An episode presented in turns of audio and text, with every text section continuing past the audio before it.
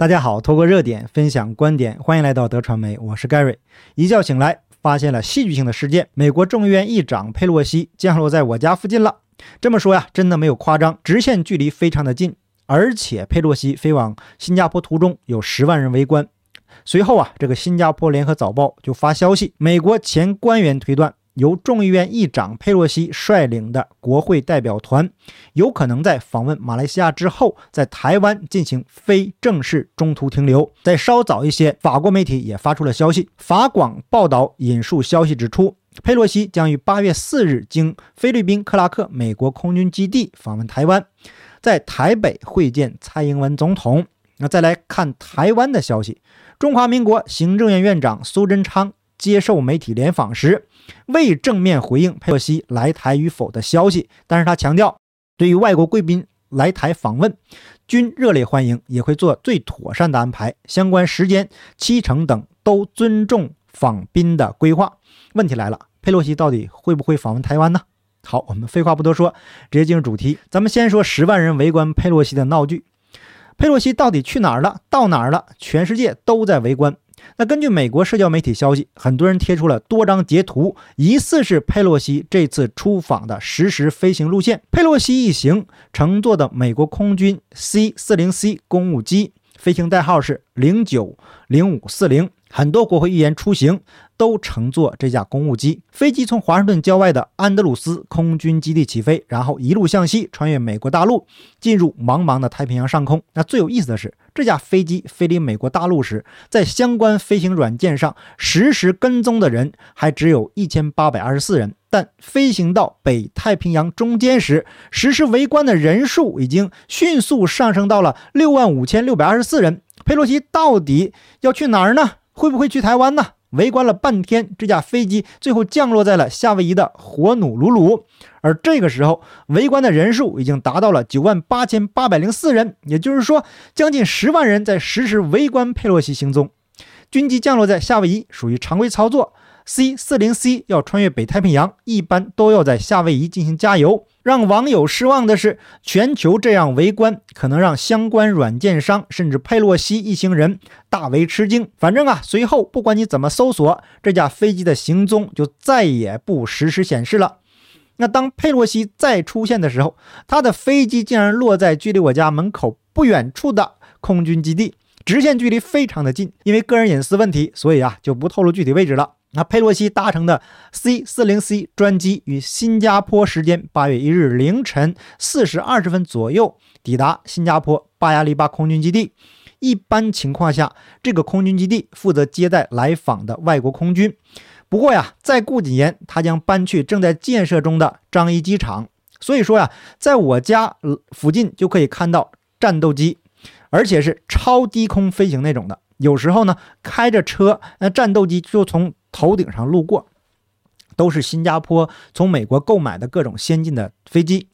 那在佩洛西到新加坡不久以后，联合早报又发出消息，美国前官员推测，由众议院议长佩洛西率领的国会代表团，有可能在访问马来西亚之后，在台湾进行非正式中途停留。曾在美国国防部长办公室担任中国大陆、台湾和蒙古事务主任的唐安竹，星期天在推特上发文分析，佩洛西办公室发出的亚太之行新闻稿并没有提到台湾，但这不意味着代表团不会以非正式方式在台湾停留。并称此举符合美国的一个中国政策。目前在新加坡国立大学李光耀公共政策学院担任研究员的唐安竹认为，台湾没有出现在新闻稿公布的行程表，是针对北京关切的一种妥协，但不是屈服。联合早报报道的消息基本上是八九不离十了。那我们再来看法广的最新报道。有消息称，佩洛西将于八月四日经菲律宾克拉克空军基地访问台湾，在台北会见蔡英文总统。那根据另外的最新消息啊，可能在八月二日，这个还没定，我们以后再看。然后在五日下午，其座机降落在东京的横田美国空军基地。他是美国政界排名第三的众议院议长，那作为礼宾程序，自然会与岸田文雄首相会面。另据报道，访问台湾的日本议员代表团在所有日程结束后举行了新闻发布会。作为代表团团长的石破茂强调，正在考虑所有可能性，为台湾的紧急情况做准备。其实我们可以清楚地发现，相对于联合早报的报道，法广的报道就没那么专业了。什么是有消息称呢？是人的消息还是鬼的消息？什么人在什么时间、什么地点说的？那作为正规媒体，这些基本的要素通通都没有，就简单的说有消息称。那好吧，法广的这个消息，我们就保持怀疑的态度。国际上针对佩洛西访台的问题啊，已经吵翻了天。那么台湾官方的态度是怎么样呢？新加坡联合早报转述台湾经济日报的报道。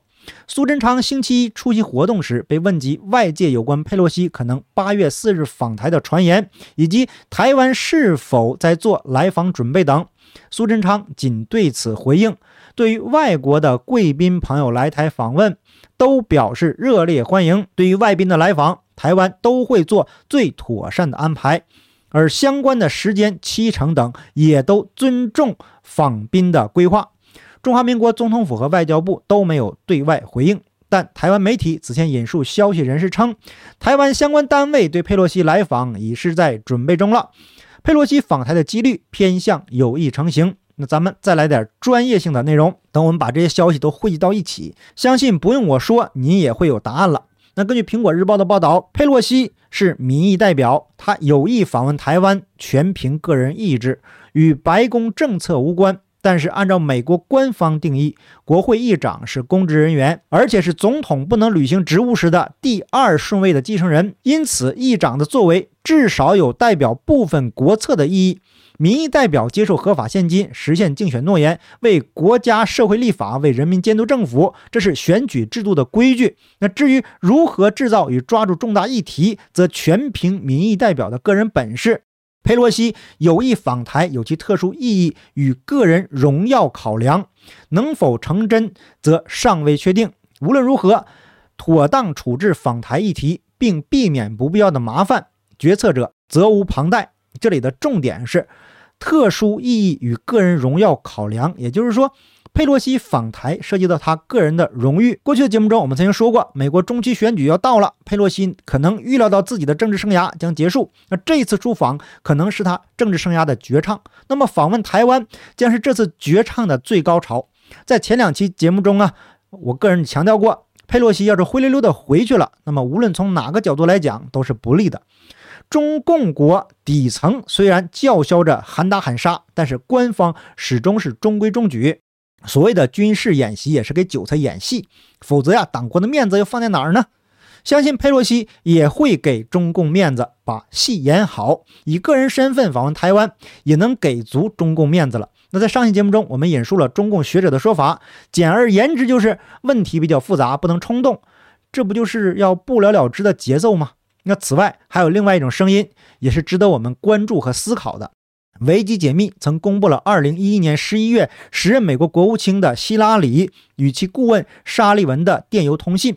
希拉里说：“让中共统一台湾，然后将美国欠中共的一点一四万亿美元的债务一笔勾销，这是一个非常聪明的交易，而且还可以避免未来与中共国打一场代价极为高昂的战争。所以，指望美国左派政府灭共，它不太现实。”他们更希望中共延续过去二十年的发展模式，双方合作闷声发大财。那上期节目中我们讲了，佩洛西的丈夫和儿子在中共国也有生意，但是时间点非常的重要。也就是说，胡温政令不出中南海，江家帮利益集团垂帘听政的时期，贪官把贪污来的钱轻轻松松转移到美国。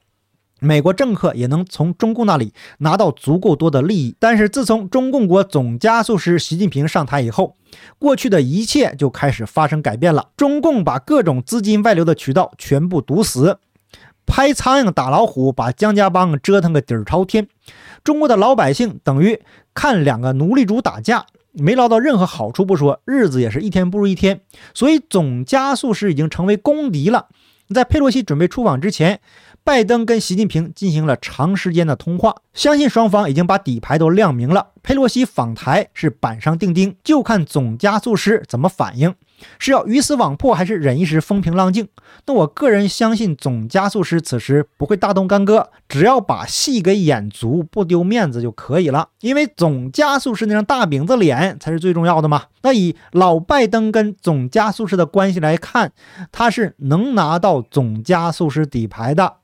那既然习近平在成功连任以前，他不会贸然行动，佩洛西此行即使要去台湾，也不会太过招摇。以私人的身份到访台湾，给自己这几年肮脏的政治生涯画上一个亮点。那另外，上期节目中我们也说过芯片法案的事情，基佐政府刚刚通过这个捞钱的法案，也需要蔡英文政府积极配合一下。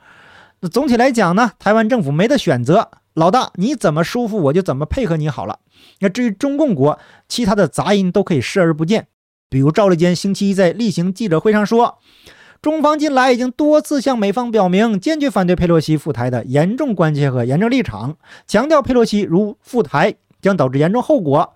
严重什么后果没说，中方必将采取坚决反对和有力反制措施。什么措施也没说。自身主权和领土完整，美方应该做的是恪守一个中国原则和中美三个联合公报规定，兑现总统拜登不支持台独的承诺，不得安排佩洛西访台。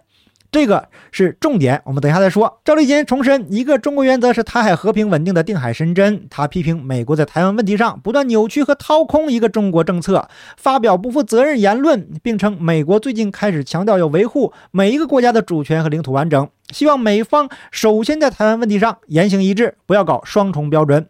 那为什么这么恶心的话我要全部都引用呢？因为赵立坚这里明显是话里有话。语气强硬，但是已经向美国表明态度了。拜登不支持台独的承诺。那上期节目中我们已经说过了，美国白宫国家安全委员会协调员科比称，无论佩洛西是否访台，美国的一个中国政策不会改变。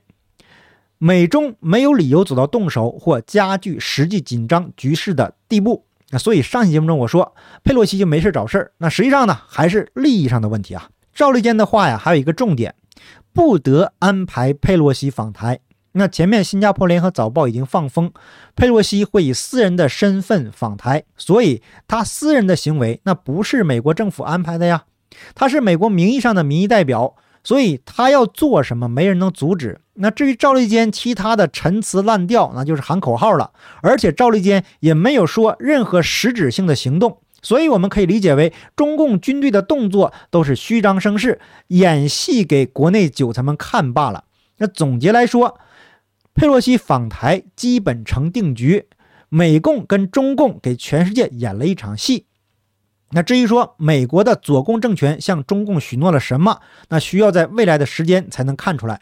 但是总加速师只能先打掉门牙往肚子里咽了。那当然，这只是我一家之言，仅供您参考。好，感谢您的点赞、订阅、留言、分享，我们下期节目见，拜拜。